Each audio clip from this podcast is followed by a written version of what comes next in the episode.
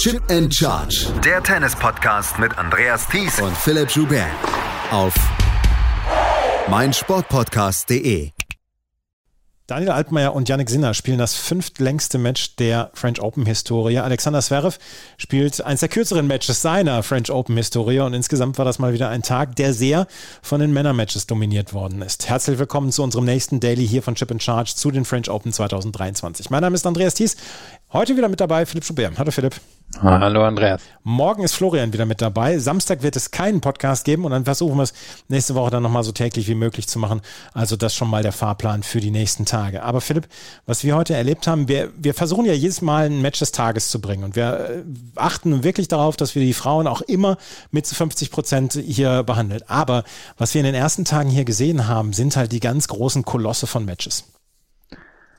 Ja, spannend. Ich habe jetzt gerade kurz äh, innegehalten, als du gesagt hast, die, die Männer waren wieder besser. Ähm, ich würde zustimmen, zwei, drei Männermatches waren heute richtig gut. Dahinter würde ich aber sagen, war es bei den Damen fast spannender.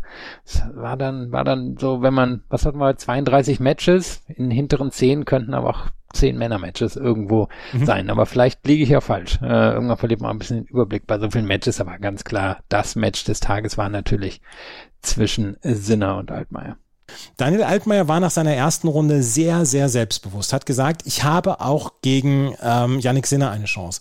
Das Selbstbewusstsein war natürlich auch aus dem, aus der Erinnerung heraus begründet, dass er letztes Jahr bei den US Open gegen ähm, Yannick Sinner ein Fünfsatzmatch hatte. Und das war wirklich gut. Und da war er fast auf Augenhöhe. Hat am Ende im fünften Satz relativ klar verloren, aber insgesamt war das ein Match auf Augenhöhe.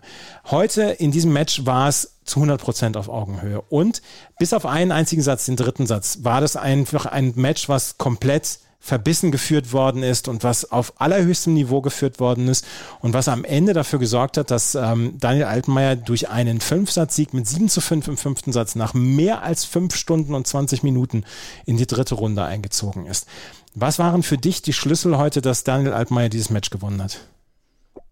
Naja, also ein klein bisschen Glück war dabei. Der eine Matchball im vierten Satz, der, der mit ähm, Netzroller rüberfliegt, den hätte Sinner, vermute ich, ähm, zu einem zu einem Volley-Winner verwandelt und dann wäre das zwar ein gutes, ein interessantes Match gewesen, aber halt auch gefühlt anderthalb Stunden kürzer und nicht ganz so monumental. Also ich denke, das hat einen Faktor gespielt, aber wenn wir jetzt allein auf die Leistung schauen, dann ist ja das Interessante, du hast gesagt, da war ein kleiner Satz drin oder ein klarer Satz drin und der spielt auch eine Rolle, dass am Ende ähm, Sinner derjenige ist, der hier mehr Punkte gewonnen hat. Und in den allermeisten Fällen im Tennis ist es wirklich so, derjenige, der insgesamt mehr Punkte gewinnt, der oder die gewinnt auch das Match. Und hier war dann noch was Außergewöhnliches drin. Sinner hat nämlich die kurzen Punkte dominiert gegen Altmaier und hat sogar die langen Punkte verloren. Und wo hat das in den langen Punkten verloren? Dadurch, dass er angefangen hat, Fehler zu machen. Und das ist natürlich erstaunlich, weil Sinner ist eine Ballmaschine und Sinner, ich dachte mir in dem Match immer wieder, naja, Sinner wird's verlieren, weil er halt so eintönig ist. Und dann habe ich mir gedacht, naja, aber Sinner wird's auch gewinnen, weil er so eintönig ist. Weil er spielt halt wirklich einen Stiefel runter. Und das macht Altmaier nicht. Und das kann bei Sinner fantastisch sein, aber Altmaier ist heute in so vielen Ballwechseln drin geblieben, dass die Fehler irgendwann gekommen sind von Sinner. Und die haben den Unterschied gemacht. Und wirklich einen Vorsprung quasi bei den kurzen Punkten aufzuholen, auch gegen einen etablierten, ja mittlerweile auch routinierten Spieler wie gegen Sinner, das ist was Erstaunliches. Und dass Altmaier das geschafft hat, ist außergewöhnlich, würde wahrscheinlich auch nicht immer so passieren. Wäre vielleicht auch eben nicht passiert mit dem Netzroller. Aber wie er es gemacht hat, Chapeau. Ja, Chapeau. Das, was du gerade gesagt hast, dass er immer seinen gleichen Stiefel runterzieht. Es hört sich ein bisschen negativer an, als es äh, gemeint ist dann ja auch am Ende, weil ähm, Sinner ist einer der weltbesten Spieler und es gab durchaus Stimmen von Leuten, die gesagt haben, warum soll er in dieser doch recht offenen unteren Hälfte, warum soll er nicht rauskommen als der Finalist in diesem, in dieser Hälfte?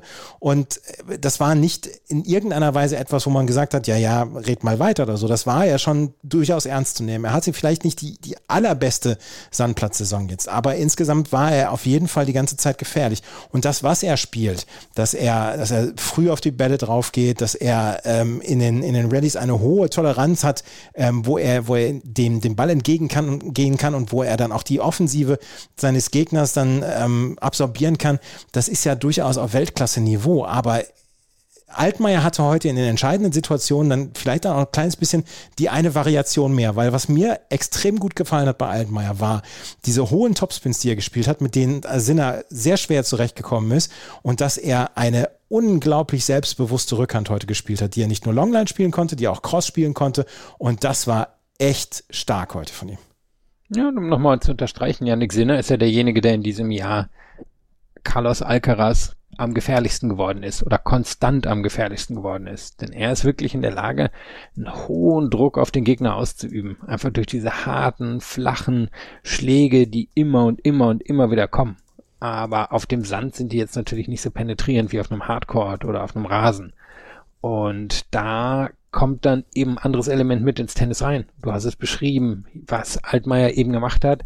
Er hat eine, eine kluge Auswahl an Schlägen getroffen. Er hat das, was man variiert nennt, gemacht. Und was heißt das? Das heißt halt wirklich, dass ich versuche, meinem Gegner wenig selbes Tempo, wenig selben Spin anzubieten, wenig selbe Winkel, weil dann kommt natürlich jemand wie Sinner auch irgendwann in den Rausch rein. Und dann schießt er einen eben nicht mit, nur mit einmal 6-1, sondern mit 6-1, 6-2, 6-3 ab. Dann kann er eben auch einen Alcaraz schlagen. Aber man kann den Sinner eben aus der Ruhe bringen durch diese Variabilität und durch diese Winkel und durch den Topspin, den du angesprochen hast. Und damit ist Sinner eben heute nicht so richtig klar gekommen. Und das ist enorm, vor allem wenn man jetzt natürlich bedenkt, wir haben schon häufig über Altmaier gesprochen, weil er den Durchbruch von der Challenger Tour nie so richtig geschafft hat auf die Haupttour. Und dann jetzt hier hinzugehen, ein großes Grand Slam Match zu gewinnen bei dem Turnier, was ihm wahrscheinlich am nächsten am Herzen liegt als jemand, der den Sandplatz bevorzugt, das ist eine enorme Leistung, weil Sinner hat heute eben nicht schlecht gespielt. Sinner war vielleicht ein bisschen verkrampft, Sinner war ein bisschen unkreativ und Sinner hatte ein bisschen Pech aber er hat nicht schlecht gespielt, sonst wäre er auch nicht so lange in dem Match drin geblieben. Und da die Fitness, den Biss, das Durchhaltevermögen, die Kreativität zu haben, ihn zu schlagen, das war eben das Beeindruckende. Wir müssen trotzdem über diesen vierten Satz sprechen und über den Satz, den Matchball, den äh, Yannick Sinner hatte, weil das Head Match hätte nach dreieinhalb Stunden oder ich glaube, es waren ja drei, drei Viertelstunden hätte es beendet sein können. Das im vierten Satz. Und wir hätten heute über ein anderes Match gesprochen. Aber dann gab es diesen einen Matchball und äh, Sinner hatte Altmaier schon aus dem Platz rausgetrieben und musste nur noch mit einem Schmetterball ab schließen. Und den Schmetterball schließt, äh, spielt er direkt in Altmaier Schläger. Der spielt den Ball zurück, der geht auf die Netzkante über den Schläger von Sinner hinaus und dann ins Feld und damit hatte er den einen Matchball abgewehrt. Er hat noch einen zweiten Matchball abgewehrt und dann hat er diesen vierten Satz gewonnen. Was mir imponiert hat heute bei Altmaier war, wie ruhig er geblieben ist die ganze Zeit, dass er nie in irgendeiner Weise große Emotionen gezeigt hat. Nachdem er den zweiten Satz gewonnen hat, keinerlei, äh, keinerlei Emotionen. Nach dem vierten Satz kaum Emotionen. Zwischendurch nochmal bei guten Punkten, aber aber er ist sehr bei sich geblieben und vor allen Dingen hat er nicht die ganzen Kräfte verbraucht, um sich übermäßig dazu freuen. Da hat er seine Kräfte gut eingeteilt heute. Ja, und bei 5-4 im fünften Satz schlägt er schon mal aufs Match auf. Mhm. Dann bei 6-5 schlägt er wieder aufs Match auf. Sinner wehrt ja auch Matchbälle ab, darunter auch ein wirklich spektakulärer Matchball, wo, wo ähm, Altmaier einen Smash wirklich eigentlich ziemlich gut setzt und hinten an dem Zaun steht dann Sinner und zieht den noch an ihm vorbei. Also da, da wären andere wahrscheinlich unter Druck geraten, aber da hat man gesehen, wie er dann zu der Box geguckt hat, quasi einmal genickt hat, statt dann groß zu jubeln oder so, auch wenn er, wenn er gute Punkte hatte, zur Box geguckt, quasi einmal den, den Check-in gemacht zwischen Box und ihm und dann halt einfach weitergemacht. Und das war eben wirklich gerade in dem Kontext, den wir schon genannt haben, dass er jetzt eben nicht der etablierte, routinierte Profi auf der Tour ist. Er ist eben nicht Yannick Sinner, der seit Jahren oben mitspielt, Top 20 Spieler ist, Top 10, Top 5 Spieler schlägt, sondern für ihn ist das Neuland in der Form, ähm, so tief in den fünften Satz reinzugehen. Du hast schon angesprochen, mein US Open ähnliches Match gegen Sinner, aber das ist hier halt nochmal eine andere Hausnummer, weil es so physisch ist, weil es auf Sand ist, weil da auch eine andere Erwartungshaltung da ist. Und das zu schaffen, das ist eben, ja, das Besondere. Daniel Altmaier steht in der dritten Runde. Er ist 24 Jahre alt und trotzdem werden fünfeinhalb Stunden was mit seiner Kraft machen. Er wird jetzt übermorgen gegen Grigor Dimitrov antreten, der in seinen ersten beiden äh, Matches durchspaziert ist. In der ersten Runde gegen Timofey Skatov, in der zweiten Runde jetzt gegen Emil Rusuvori. Der Dimitrov sieht nicht nur blendend aus, er fühlt sich wahrscheinlich auch blendend und das wird nochmal eine ganz andere Geschichte ja auch für Daniel Altmaier, weil Dimitrov ist der spielt nicht unbedingt immer seinen Stiefel, der kann sehr kreativ spielen und ich glaube, das ist mal noch eine andere Aufgabe und vor allen Dingen dann mit fünfeinhalb Stunden in den Knochen. Ja, und Dimitrov ist gut in der Abwehr. Also da wird Altmaier sich eben überlegen müssen, wie er das anstellt. Wenn man jetzt heute auf das Match guckt und da allein ein bisschen auf die Statistiken, wie gewinnt Dimitrov das über die kurzen Punkte, weil er halt einen guten Aufschlag hat, jetzt keinen überragenden, aber einen guten Aufschlag und dadurch, dass er in den langen Ballwechseln viel stabiler als Russovori ist. Und Russovori ist ja ein, eigentlich so ein Sinner 0.75, also jemand, der, der durchaus ähnlich zu Sinner ans Tennis rangeht. Und bei Dimitrov sind immer mal wieder Leistungen dabei, wo er überraschend eben nicht sein Niveau bringen kann oder wo er körperlich nicht so topfit ist. Aber jetzt wirkt er eigentlich seit ein paar Wochen dabei. Und von daher geht er schon als relativ klarer Favorit ins Match gegen Altmaier rein und das ist jetzt natürlich eine Binsenweisheit, aber ich denke, Altmaier wird da schon eine Entscheidung in, in eher drei oder höchstens vier Sätzen finden müssen, denke ich, um das wirklich zu gewinnen. Daniel Altmaier auf jeden Fall zum ersten Mal seit 2020, seit dem French Open damals, wo er ins Achtelfinale eingezogen ist, ist er wieder in einem, äh, in einer dritten Runde eines Grand Slam Turniers. Damals hat er Matteo Berrettini besiegt unter Jan und Jan-Lennart Struff. Dieses Mal besiegt er mit Yannick Sinner seinen zweiten Top Ten Spieler, hat jetzt eine Bilanz von 2 zu 1 gegen Top Ten Spieler bei Grand Slams. Das wäre eine Bilanz, die sich äh, Alexander Zverev wünschen würde. Alexander Zverev seinerseits hatte heute allerdings sehr, sehr wenig Arbeit zu verrichten. Seine erste Runde gegen Lloyd Harris war Quälerei. Da haben wir schon drüber gesprochen vor zwei Tagen. Heute gegen Alex Molchan hatte ich eigentlich im Vorhinein gedacht, hm, Alex Molchan, der ist ein guter Konterspieler, der kann auch, der kann kreativ sein. Äh, als Linkshänder kann er gefährlich sein für Alexander Zverev. War heute bis auf ganz wenige Augenblicke ein Problem für Alexander Zverev. Also überhaupt nicht 6-4, 6-2, 6-1. Was mir gefallen hat, ist Alexander Zverevs zweiter Aufschlag, mit dem er viele Punkte gemacht hat. Ist ja auch nicht unbedingt selbstverständlich. Und insgesamt eine klare Leistungssteigerung gegenüber der ersten Runde von Zverev. Ja, könnte die beste oder wahrscheinlich eine Top 5 Aufschlagsleistung in diesem Jahr gewesen sein. Hat da mehr Probleme gehabt, als man jetzt denken würde über die Saison 2023. Und hier war es sehr souverän ich denke, der Start mit dem schnellen Break hat ihm geholfen. Und danach war so ein bisschen so ein Groove im Match drin, wo sie sich so ein bisschen, bisschen abgetastet haben. Aber dann ist Zverev wirklich ziemlich schnell davongezogen. Und die Sätze zwei und drei waren jetzt nicht ganz so klar wie 6-2, 6-1 hm, erscheinen lassen mag, aber sie waren jetzt auch nicht so unklar. Also sie hätten noch 6-3, 6-4 oder so ausgehen können. Aber er war der klar bessere Spieler. Ähm, seine Rückhand war sehr stabil. Er hat den zweiten Aufschlag von Molchan angegriffen. Er hat eine relativ hohe Quote gehabt. Er hat so souverän serviert. Also er hat quasi die Pflichtaufgabe erfüllt ähm, die ein in der Theorie wirklich ein Stolperstein hätte sein können. Ich glaube, da waren wir jetzt nicht die Einzigen, die dachten, dass das für ihn hart werden würde, weil das genau die Art von Gegner ist, mit der er Probleme hat. Und jetzt wird's interessant, weil er hatte in diesem Jahr noch keinen Sieg gegen einen Top 50 Spieler. Jetzt trifft er auf einen Top 50 Spieler. Jemand, gegen den er in der Vergangenheit eine sehr gute Bilanz hatte, Francis Tiafo, der, der ihm vom Spielstil her liegt, der aber natürlich über die letzten Monate in der besseren Form gewesen ist, auch wenn er jetzt nicht so ein Sandplatzspieler ist wie Zverev und danach werden wir wahrscheinlich ziemlich genau verorten können, wo er hier steht.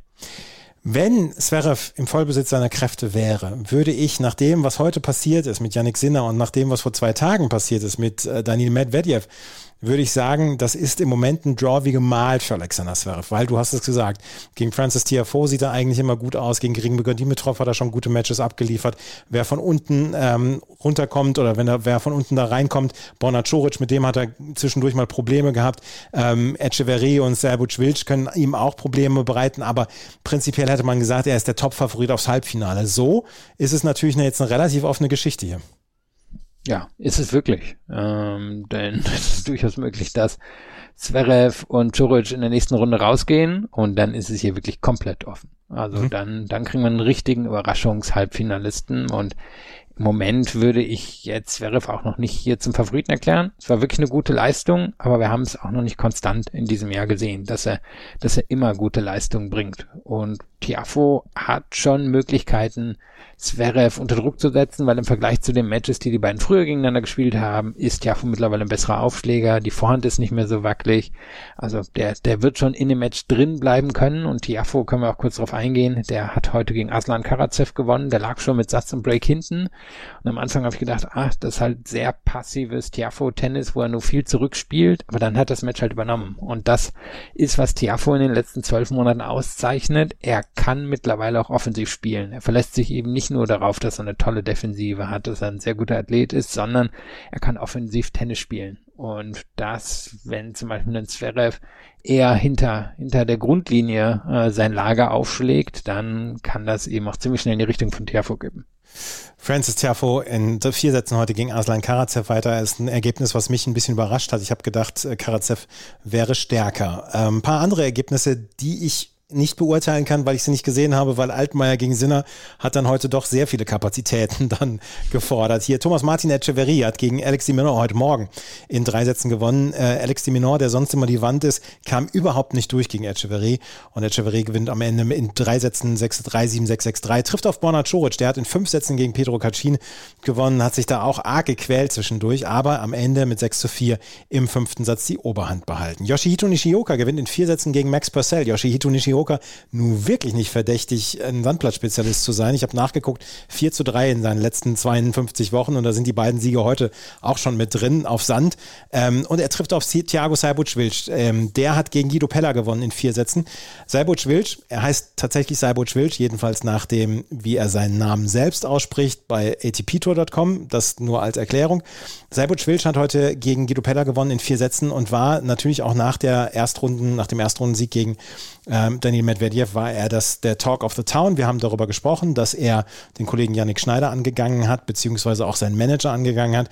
Das Ganze hat sich jetzt ein kleines bisschen gelegt. Ich habe die neue Pressekonferenz jetzt oder von der neuen Pressekonferenz jetzt noch nichts gehört, aber er hat diesen sportlichen Erfolg hat er untermauert und ist, glaube ich, ein ganz gefährlicher Gegner für viele Spieler da unten.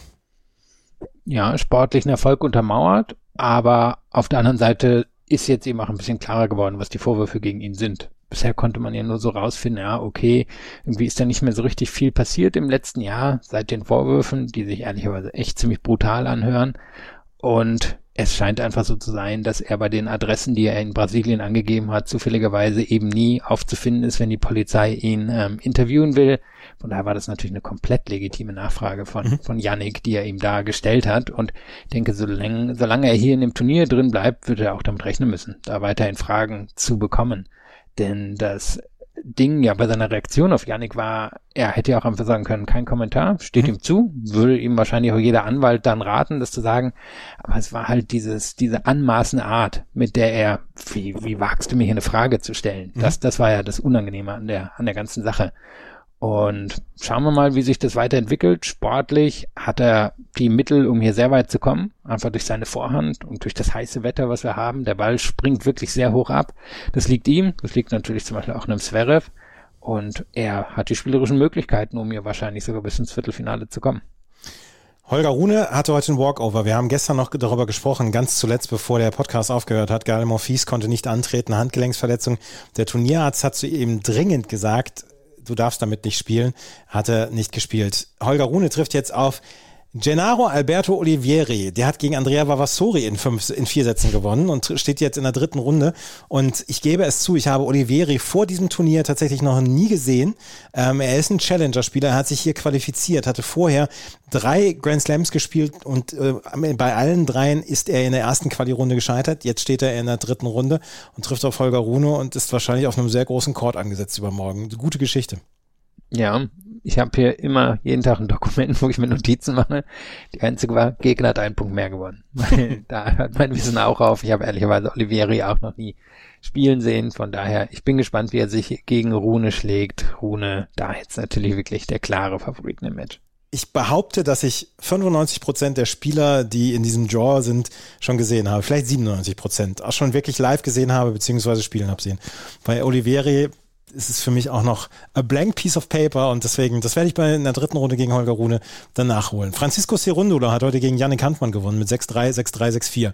Bei Yannick Hanfmann hat man gesehen, was 4 Stunden 50 mit einem Körper machen. Der war immer einen halben Schritt zu spät heute und vielleicht auch im Kopf ein bisschen müde. Ja, der sah auch müde aus. Also ich finde, dem hat man das so richtig im Gesicht angesehen.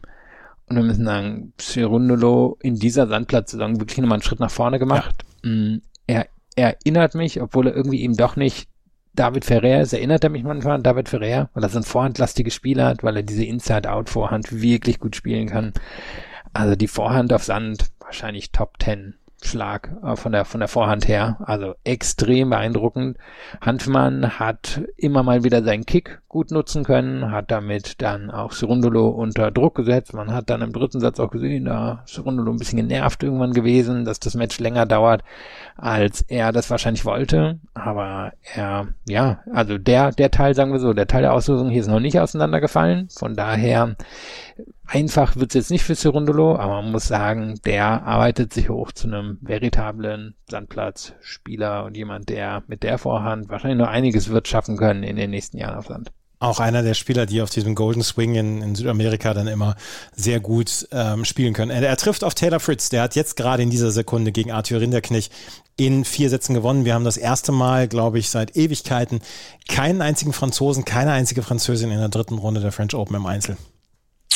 Ja, irgendwie überraschend und dann halt auch nicht. Ne? Also es gab halt ein paar Kandidaten und Kandidatinnen, denen man was zugetraut hätte. Caroline Garcia gehört sicherlich dazu. Ist auch enttäuschend, dass sie das nicht geschafft hat. Auf der anderen Seite, gerade bei den Herren haben wir im Moment so, ein, so eine Wandelphase. Also ich glaube, es wäre jetzt niemand überrascht, wenn Artefi oder äh, Luca van Asch in drei Jahren hier irgendwie im Viertelfinale ständen. Aber eben so eine Übergangsphase, und es waren gefühlt so viele dabei und es waren so viele, die, die knapp verloren haben, inklusive ja jetzt auch Garcia gestern, aber ein bisschen abgezeichnet hat sich das schon. Ein bisschen noch durch die anderen Ergebnisse, weil wir jetzt schon wieder uns sehr, sehr verquatschen hier. Ähm, Nicolas Jarry hat in vier Sätzen gegen Tommy Paul gewonnen. 3-6, 6-1, 6-4, 7-5. Trifft jetzt auf Marcus Greeron, der hat gegen Jerzy Lehetzka ganz klar in drei Sätzen gewonnen. Nicolas Jarry äh, unterstreicht hier eine äh, fast perfekte Sandplatzsaison für ihn. Also für ihn halt, ne? Mm, ja, und äh, die bezeichnende Statistik aus dem Match, die erzählt wahrscheinlich auch äh, am Ende, wie es ja wirklich äh, ausgegangen ist. Jarry nutzt 5 von 6 Breakbällen und Paul 2 von 15. also ja. klar, liegt auch an dem tollen Aufschlag von Jarry, aber ist dann halt auch ein nicht so effizient geführtes Match von Tommy Paul. Jetzt bin ich total gespannt auf die nächste Runde, weil Marcus Giron ist zwar ein ziemlich kompletter Spieler, aber für mich an sich eigentlich kein Sandplatzspieler, obwohl er hier schon mal in der dritten Runde stand und Lehetschka hat überhaupt keine Chance. Überhaupt keine Chance. und gegen den ersten Aufschlag habe ich nur drei Punkte gemacht. Also sieht man sehr selten im, im Profitennis, dass es so klar verläuft. Von daher bin ich echt gespannt, was da passiert ich bin auch, also ich kann mir Geron auch nur auf Hartplätzen vorstellen und dann ähm, auch gerne langsame Hartplätze zwar. Indian Wells hat er ja auch schon mal gut gespielt, aber ähm, dass, dass er hier so Lehetschka abledert, damit habe ich auch überhaupt nicht gerechnet. Zhang Zhizhen, über den haben wir schon ein paar Mal im Podcast gesprochen, absoluter Kraftmeier tatsächlich. Da ist vielleicht noch nicht alles äh, ausgereift, sein Spiel, aber äh, gewinnt in drei Sätzen gegen Thiago Agustin Terrante und trifft jetzt auf Kaspar Ruth. Der hat in vier Sätzen gegen Giulio Seppieri gewonnen. Die ersten zwei Sätze komplett im Griff gehabt, dritten verloren und im vierten stand es dann 5-5 und bei 15-40 bei eigenem Aufschlag hat Seppieri Krämpfe gekriegt sagt dann zum Schiedsrichter, ich habe eine Verletzung, weil für Krämpfe darf er nicht behandelt werden. Ich habe eine Verletzung, ich brauche ein Medical Timeout. Während des Medical Timeouts ist er massiert worden am Oberschenkel, weil er dort Krämpfe hatte. Kaspar Ruth, glaube ich, fand das nicht so toll, hat aber dann am Ende mit 7 zu 5 im vierten Satz gewonnen und trifft jetzt auf Zhang Zhizhen. Ähm, Kaspar Ruth hat hier eigentlich eine für ihn relativ gute Auslosung. Jari im Achtelfinale könnte tricky werden, aber bis zum Viertelfinale sehe ich ihn jetzt als klaren Favoriten hier. Ja, muss man auch. Ähm, denn er hat mit seiner Vorhand einfach einen enormen Vorteil. Er kann damit den ganzen Court beherrschen, noch nicht auf eine Art und Weise, wie es Nadal gemacht hat, aber schon besser als fast alle anderen im Feld. Und gerade bei den Temperaturen kontrolliert er damit halt auch einfach einen Match. Und es war ja heute eins, was er eigentlich in drei fast hätte gewinnen müssen. Sapieri, ziemlich flashy Player, so ein Linkshänder, der einen schnellen Arm hat, aber normalerweise eben gegen die Konstanz von Ruth nicht unbedingt eine Chance haben sollte. Jetzt Zhang sehe ich es ein bisschen ähnlich. Du hast gesagt, Kraftmeier, der, der haut halt wirklich auf den Ball drauf. Ich denke, dafür ist Ruth viel zu konstant.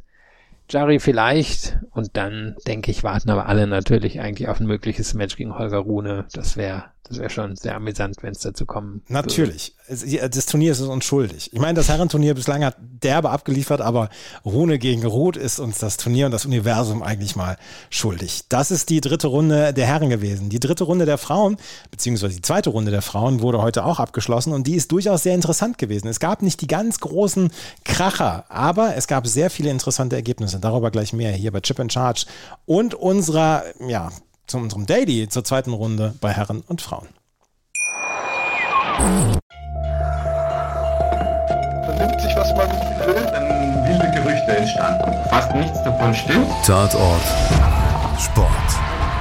Wenn Sporthelden zu Tätern oder Opfern werden, ermittelt Malte Asmus auf meinsportpodcast.de. Folge dem True Crime Podcast, denn manchmal ist Sport tatsächlich Mord. Nicht nur für Sportfans.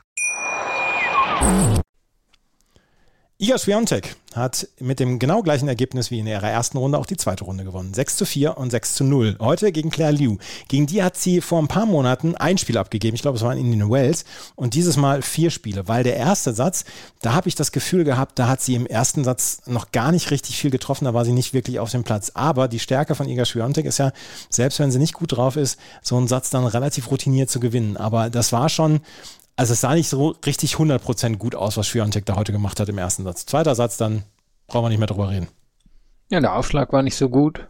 Ähm, generell waren da mehr Fehler drin, als man das von ihr kennt. Und trotzdem habe ich mich irgendwie gefragt, ja, wer soll sie denn halt schlagen? Auf dem Court. Sie, sie hat halt den Nadal-Vorteil. Sie kann unglaublich gut hinten der Defensive alles abräumen. Ihr Topspin befreit sie aus fast allem. Ihre Angriffsschläge sind gerade bei dem hohen Absprung unglaublich schwer zu kontern. Also sie kann sich wahrscheinlich hier nur selber schlagen, wenn, wenn sie ein gutes Niveau erreicht. Sie hat jetzt eher vielleicht schulnotenmäßig bisher ein befriedigendes Niveau erreicht, aber sie hat uns in der Vergangenheit auch gezeigt, wenn sie in ein Viertel, wenn sie ein Halbfinale erreicht, ist sie selten zu schlagen. Klar, hier könnte sie ja früh Bakina treffen, die eben ein bisschen ihre Angstgegnerin in diesem Jahr ist, aber ich würde Schwiontek auf dem Court unter den Bedingungen da im Moment doch vorne sehen und gucken wir erstmal natürlich, ob beide da überhaupt hinkommen. Wie sagst du immer so schön, sie ist so lange Favoritin, bis sie verloren hat oder bis sie nicht mehr Favoritin ist? Ja, und klar, ich meine, Wang jetzt in der nächsten Runde, keine ausgewiesene Sandplatzspielerin, eher, eher eine Hardcore-Spielerin, die wird es auch genauso probieren. Damit glaube ich, ist aber Schwiontek auf Sand nicht beizukommen. Andrescu hat die theoretischen Mittel, aber kann Andrescu hier, sage ich mal, zweieinhalb, drei Stunden hoch auf höchstes Niveau gehen, möchte ich auch erstmal sehen. Ja, und dann befinden wir uns schon im Viertelfinale. Da ist die schwierigste Gegnerin wahrscheinlich Goff. Und dann sind wir im Halbfinale, haben wir Rybakina, würde ich Rubakina in den Bedingungen jetzt gegen Schwerantek als Favoritin sehen? Nö. Und kommt irgendwer von unten, wo ich denke? Nö. Aber hey, äh, alles möglich, aber ich finde schon enorm, dass sie eben mit so durchschnittlichen Leistungen wirklich so wenig in Gefahr gerät. Wang Jinyu hat heute in der zweiten Runde gegen Rebecca Peter schon gewonnen mit 7 zu 6 und 6 zu 2 und steht jetzt äh, in der dritten Runde Iga Swiatek gegenüber. Bianca Andrescu ist so ein bisschen die gute Geschichte jetzt hier, die wir im Moment erleben. Sie hat in einem wirklich hervorragenden Erstrundenmatch äh, Victoria Azarenka besiegt und jetzt heute gegen Emma Navarro, äh, die Lucky Loser, nee, Entschuldigung, die Wildcard-Inhaberin, hat sie mit 6 zu 1, 6 zu 4 gewonnen. Emma Navarro hatte so ein US-interne Ausscheidung gewonnen, wer am meisten Punkte bei den Sandplatzturnieren im Frühling holt und dann bekommen die Amerikaner eine Wildcard von den Franzosen äh, überreicht und das war Emma Navarro, die diese Wildcard bekommen hat und die hatte sich in der ersten Runde dann durchgesetzt gegen Erika Andreeva und Bianca Andrescu hat jetzt dieses Match mit 6 zu 1 und 6 zu 4 gewonnen. Es tut gut, Bianca Andrescu mal zwei Matches hintereinander so zu sehen, so souverän zu sehen. Das eine Mal grindet sie sich durch, das andere Mal spielt sie ein Match von oben runter, ähm, wie eine Spielerin, die schon mal die US Open gewonnen hat. Ja, und trotzdem äh, das vierte Mal dritte Runde bei einem Grand Slam. Ist mhm. irgendwie schon erstaunlich, ne? Würde man so nicht denken. Einfach weil sie irgendwie immer so relevant erscheint. Und das Match verlief fast so ein bisschen klassisch. Andrescu 6-1 geführt, dann Konzentrationsloch, Beginn des zweiten Satzes 2-4 hinten, dann sind wir das Drama ausgepackt, um daraus ein 6-4 zu machen. Publikum liebt sie in Paris. Also wenn, wenn die Frauen irgendeine Night Session bekommen, dann denke ich, wird Andrescu daran beteiligt sein. Ich meine, ist ja auch unglaublich charismatisch, ist halt wirklich eine, die, die alles am Ball kann. Und wenn sie fit ist, locker natürlich eine Top-10-Spielerin auf der Welt ist. Jetzt bin ich total gespannt, wie es nächste Runde gegen Zurenko geht. Zurenko wird ihr eben kein, kein Tempo geben wie Azarenka oder Navarro, sondern das eine, die gut kontern kann, die ähm, sehr geschickt am Ball ist. Also da bin ich gespannt, wie Andrescu damit umgeht. Entweder mäht die da durch oder das wird halt so eine richtig unangenehme Geschichte für Andrescu. Ist natürlich auch eine Geschichte, wer hat die größere Krankenakte, Andrescu oder Silesio Zurenko, ne? Wahrscheinlich Zurenko war ein bisschen älter, ja. war Andrescu ein bisschen prominenter, weil natürlich relevanter. Lesia Zurenko hatte dann noch gegen eine Spielerin gewonnen, die noch eine größere Krankenakte hat, Lauren Davis nämlich. Mit 6 zu 3 und 1 zu 0 führte Zurenko, da musste dann Lauren Davis abgeben. Das ist so ein bisschen das, das hört sich doof an, es ist das versehrten Achtel oder Sechzehntel hier. Alle drei Spielerinnen Davis, Zurenko und auch Andrescu hatten halt so viel mit Verletzungen in den letzten Jahren zu kämpfen. Ähm, bei Davis ist, glaube ich, noch schlimmer. Ja, und ich meine, die hatte ja auch schon ein paar große Matches in ihrer Karriere gespielt. Das eine Wimbledon-Match gegen Angelique Kerber damals. Ja, und äh, gegen Halep, Australian Open 15, ja. 13. Ja, ja, ja, ja, genau, super Match, ja.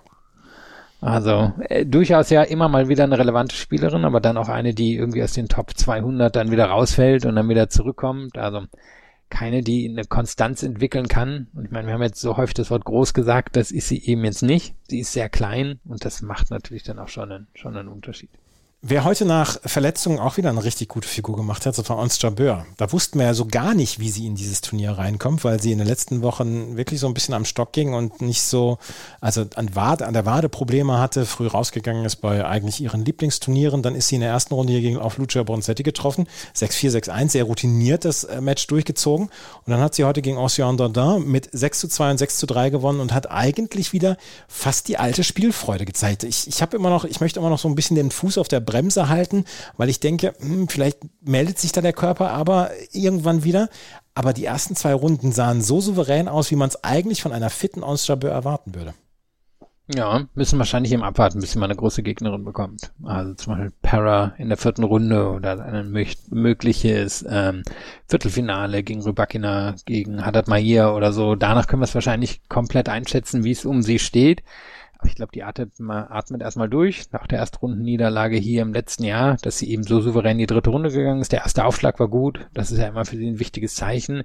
Das ist ein viel wichtigerer Teil auch ihres Spiels, als man denken mag. Bei so einer kreativen Spielerin viel ist um diesen ersten Aufschlag aufgebaut, um diesen flachen ersten Aufschlag, der es für Gegnerinnen sehr schwierig macht. Ich hatte jetzt hier das Gefühl, sie muss jetzt nicht groß aus dem ersten, zweiten Gang gegen Dodin raus, weil die kann tolle Winner schlagen, aber viele Bälle landen halt auch ziemlich schnell im Aus. Und von daher, das ist so, so ein Match, was sie routiniert gewinnen sollte, aber eben auch routiniert gewonnen hat.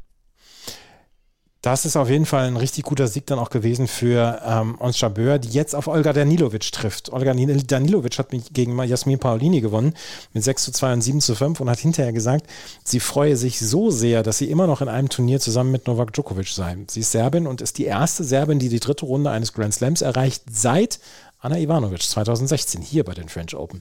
Und Danilovic, ich kann mich erinnern, als wenn es gestern gewesen wäre, dass wir 2018 über sie hier im Podcast mal gesprochen haben, weil sie damals das Turnier in Moskau gewonnen hatte. Als genau, wenn es gestern, ich weiß überhaupt nicht, warum ich den Namen Olga Danilovic nie vergessen habe. Den Namen habe ich nie vergessen. Das Turnier in Moskau 2018. Na, ich glaube, dass sie nicht vergessen, weil sie den berühmten Basketballpapa hat. Ich gucke mal kurz seinen Namen kurz nach. Hat sie? Äh, ich weiß es nicht. Ja, von Preda, Predrag Danilovic.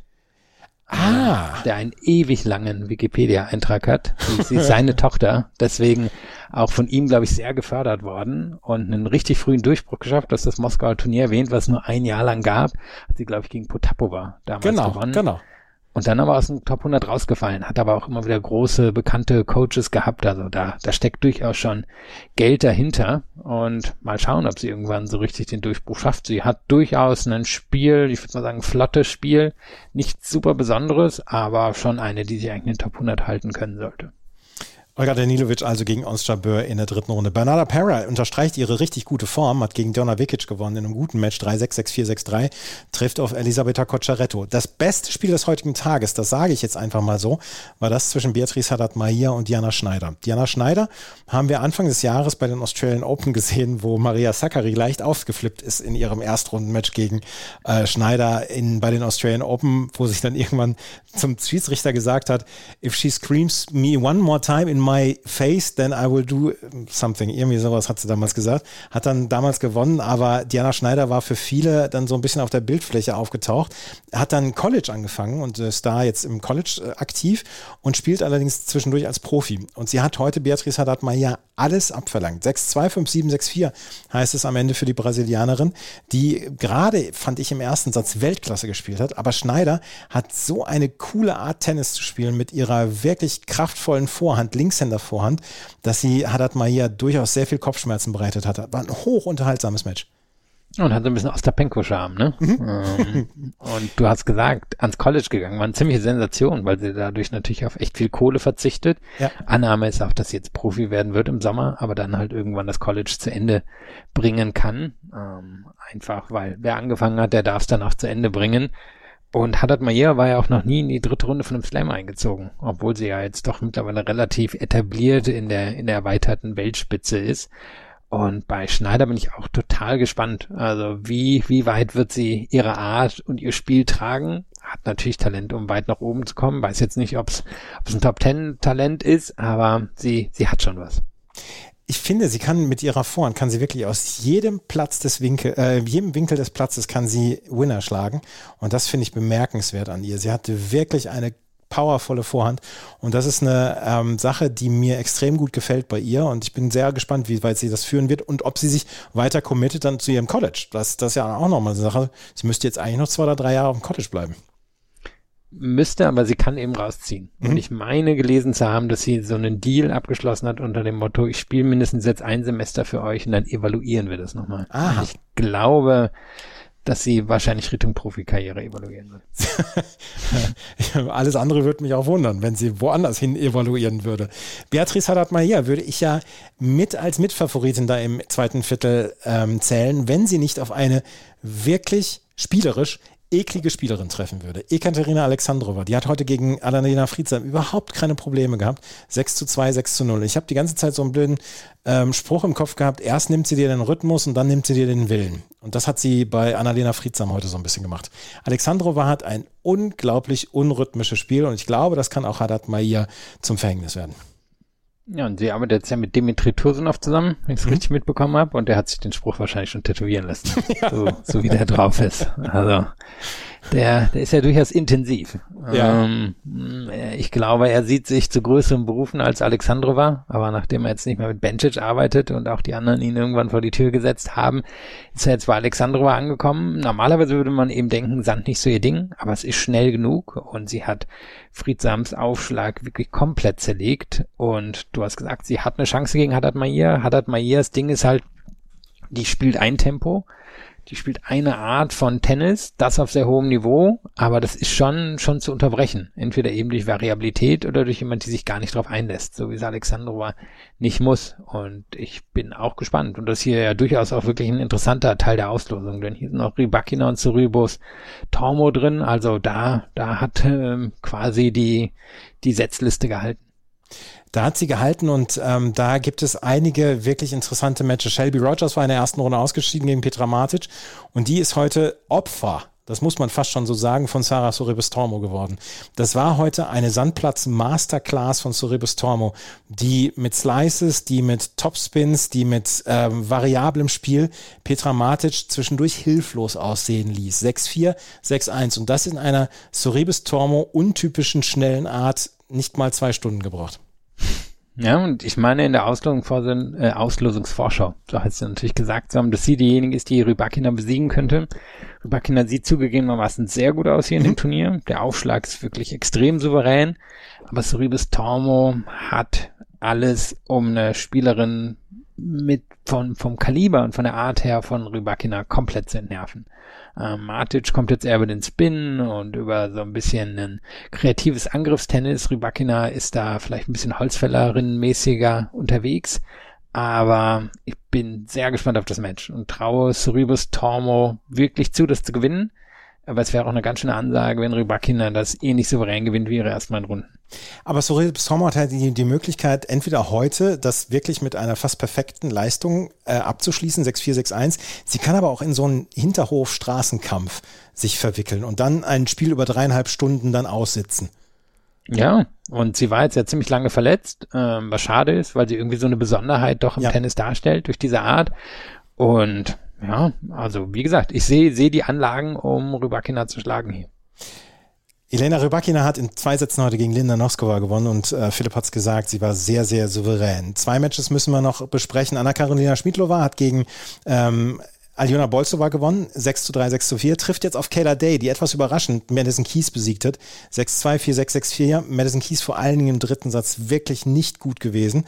Und dann haben wir eine Drittrundenpartie, wo die, wo die, der Routinier, die Spielerin, die etabliert ist, 19 Jahre alt ist, Coco Gauff, hat heute gegen Julia Graper 6 zu 2, 6 zu 3 gewonnen, hat vor allen Dingen mit dem zweiten Aufschlag von Graper gemacht, was sie wollte, den hat sie gefressen, trifft jetzt auf Mira Andreeva, die ist 16 und über die haben wir schon ein paar Mal gesprochen jetzt auch im Podcast. Die hat heute gegen Diane Paris mit 6 zu 1 und 6 zu 2 gewonnen. Und Mira Andreeva ist ist extrem gut. Die ist dieses Jahr auf der Bildfläche aufgetaucht. Ich habe erzählt, ich habe sie bei den Australian Open im Juniorinnenwettbewerb gesehen da ist ins Finale gekommen und seitdem mischt sie die Seniorinnen auf und mit Coco Gauff wird sie eine Gegnerin haben, an der sie wachsen kann, die sie aber auch meiner Meinung nach besiegen kann, weil das, das Spiel von Andrea war, sieht für mich jetzt schon extrem stark aus. Ja, war auch ein interessantes Match gegen Paris, ähm, die ja wirklich so variabel ist, die eine tolle Rückhand hat, die aber jetzt nicht unbedingt die Endpower hat, um viele Gegnerinnen einfach so vom Court zu schlagen. Und Andrea war, hat hier die Bälle wieder sehr tief gehalten, hat richtig gut verteilt. Also ein Teil der, der Fehler von Paris kam früh, weil die hatte, die musste dann angreifen. Ich glaube nicht, dass Goff das Gefühl haben wird, aber Andrea hat auch die langen Ballwechsel gewonnen. Einfach weil sie über ihren Spin und über ihre Winkel so einen Court komplett kontrollieren kann. Und da bin ich gespannt, was Goff macht. Also Goff hat schon recht. Sie hat vorhin French Open gesagt, naja, meine Vorhand kann auf dem Sand eine Waffe sein, einfach weil sie in der Lage ist, die so ein bisschen höher, so ein bisschen loopy, die Linien lang zu spielen und sich da aus vielen Defensivsituationen zu befreien, was auf schnelleren Courts so nicht geht. Aber Andreva wird ihr wahrscheinlich wirklich viel tiefer anbieten. Da bin ich gespannt, wie Goff mit umgeht. Goff wird, glaube ich, einen guten Aufschlagstag gebrauchen. Und du hast angesprochen, was sie mit Grapers zweiten Aufschlag gemacht hat. Also Andrea sollte ihren besser mitbringen. Das ist, glaube ich, der Aspekt, den man bei Goff unterschätzt. Gute, gute bis sehr gute Aufschlägerin und richtig gute Return-Spielerin. Also da, da wird Andrea war wahrscheinlich mindestens ein Remis rausholen müssen und vom Spielerischen her ist es ihr zuzutrauen, das zu gewinnen. Aber Goff hat natürlich schon doch einiges an Erfahrungsvorsprung. Goff muss allerdings, und das ist ein altes, leidiges Thema, so ein bisschen auch ihre Vorhand verstecken und beschützen. Ja, und die Frage ist eben, kann ihr das besser also eben, ich hatte ja schon diese, diese Art loopige Vorhand die mhm. Linie entlang angesprochen und die ist wirklich einfach eine Waffe auf dem Sand, weil die bedeutet, hey, äh, du, du kriegst mich hier einfach nicht, nicht äh, so vom Platz geschlagen. Und jetzt die Frage, kann Andrea darauf dann zum Beispiel kontern mit noch tieferem Tennis, ähm, so wie sie es jetzt gemacht hat gegen Paris. Ich bin gespannt, wahrscheinlich ein Duell, was man in Zukunft öfter mal sehen wird. Wir werden es äh, am Samstag erleben. Morgen werden wir allerdings den nächsten Tag erleben und der äh, fängt an mit Elise Mertens gegen Jessica Pegula, ein Match, auf das ich mich sehr freue, wobei ich Jessica Pegula hier schon klar favorisiert sehe. Arina Sabalenka wird morgen ihre dritte Runde bestreiten gegen Kamila Chimova. Dann Novak Djokovic gegen Alejandro Davidovic Fokina und in der Night Session Carlos Alcaraz gegen Denis Shapovalov. Djokovic gegen äh, Davidovic Fokina hat meiner Meinung nach richtig Potenzial. Bei Alcaraz gegen Shapovalov sehe ich dieses Potenzial trotz des berühmten Namens nichts. Nicht. Wie geht's dir? Nee, wahrscheinlich macht Shapovalov dafür im Moment zu viel Fehler, mhm. als dass er wirklich Alcaraz unter Druck setzen kann werden wahrscheinlich ein paar Highlights dabei sein, aber ich sehe ihn jetzt auch nicht hier gewinnen. Davidovic Fokina hat ja schon mal Djokovic geschlagen. Jetzt die Frage, Djokovic war zwischendrin ja schon sehr fokussiert gegen Fuchsovic. Wie, wie fokussiert ist er hier? Wenn er jetzt hier mit 100% Leistung antritt, dann verliert Davidovic Fokina das. Wenn Djokovic vielleicht nur 90% rausholen kann, dann kann die variable Art von Davidovic Fokina Djokovic natürlich richtig unter Druck setzen, weil das, das mag er nicht. Wenn er, wenn er wirklich auf so eine Art und Weise beschäftigt wird. Der anderen Seite Davidovic Fukina jetzt auch nicht der nervenstärkste. Also irgendwie wird es Djokovic wahrscheinlich schon gewinnen. Eine Geschichte müssen wir jetzt gerade noch von den Herren nachholen. Taylor Fritz, als er gegen Arthur Rinderknech eben seinen Matchball verwandelt hat, hat er die Zuschauer angehalten, sie mögen doch schweigen. Er hat den Zeigefinger vor den Mund gehalten und dann ist er ausgebuht worden aufs Schärfste. Das On-Court-Interview hat er nach einer Frage abgebrochen und wir haben einen neuen Bösewicht im Haus. Was man ja bei ihm wirklich nicht denken würde. Nee, er überhaupt ja nicht. Er wirklich so der brave Schwiegersohn-Typ. Ja. Ja, und ich bin sehr gespannt, wie es dann übermorgen ablaufen wird. Auf jeden Fall hat er das Publikum gegen sich aufgebracht. Der Medvedev ist nicht mehr da. Jetzt kann er dann übernehmen. Das war noch ein schöner Abschlusspunkt. Das war es mit der neuen Ausgabe von Chip and Charge, dem Tennis Talk hier zu Tag 5. Äh, ja. äh, French Open. Morgen werde ich mich mit Florian Heer wieder melden und wie gesagt, Samstag gibt es keinen Podcast dafür, aber dann Sonntag wieder. Vielen Dank fürs Zuhören. Bis zum nächsten Mal. Auf Wiederhören. Chip and Charge. Der Tennis-Podcast mit Andreas Thies und Philipp Joubert. Auf meinsportpodcast.de. Wie baut man eine harmonische Beziehung zu seinem Hund auf? Puh, gar nicht so leicht. Und deshalb frage ich nach, wie es anderen Hundeeltern gelingt, beziehungsweise wie die daran arbeiten. Bei Iswas Dog reden wir dann drüber. Alle 14 Tage neu mit mir, Malte Asmus und unserer Expertin für eine harmonische Mensch-Hund-Beziehung, Melanie Lippisch. Iswas Dog mit Malte Asmus. Überall, wo es Podcasts gibt.